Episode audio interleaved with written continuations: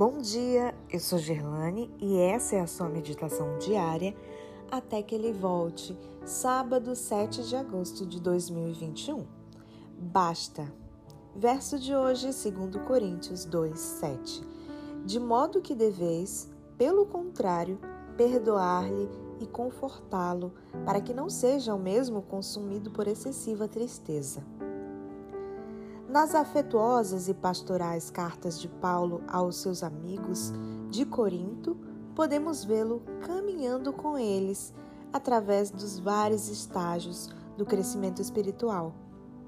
Como acontece com muitos recém-conversos que vêm de uma realidade depravada, os coríntios tinham perdido algo de sua sensibilidade à perniciosidade do pecado estavam dispostos a tolerar no corpo de Cristo algo tão destrutivo como o incesto. Não sabiam como lidar com essa realidade tão terrível para a igreja. Quando Paulo apelou para eles a fim de que tratassem decisivamente com o mal em seu meio, estavam muito ansiosos por se mostrar obedientes à sua liderança. Trataram asperamente o infrator que Paulo teve necessidade de lhes escrever outra vez, lembrando que a restauração do pecador é o objetivo final. A maioria de nós admitiria que essa é a transição mais difícil. Muitas vezes é mais fácil sentir indignação contra os pecadores, particularmente quando percebemos que seus pecados são especialmente ofensivos do que amá-los, restaurando-os à nossa comunhão.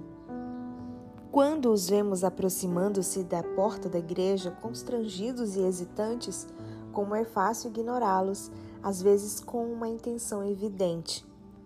Alguns justificam sua frieza afirmando que não desejam ser considerados tolerantes com o pecado. O que se revela, no entanto, em situações assim, é a completa incapacidade de agir como Cristo agiria. Há algo envolvido aqui que é fundamental para nosso testemunho acerca do caráter de Deus. Porque tantas pessoas têm a ideia de que Deus franze as sobrancelhas para os pecadores, mantendo-os afastados até que sua reputação seja posta em ordem? Será que elas chegam a essa conclusão observando a postura dos cristãos com os que erram?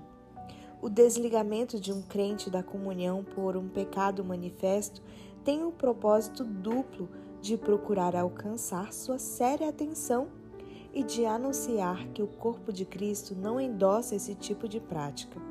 Porém, a igreja deve rapidamente atuar para esclarecer que, para Deus, a rejeição não é alavanca para a transformação do caráter.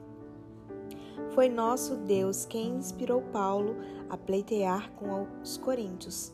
Basta, agora o restaurem. É exatamente isso o que Deus faria.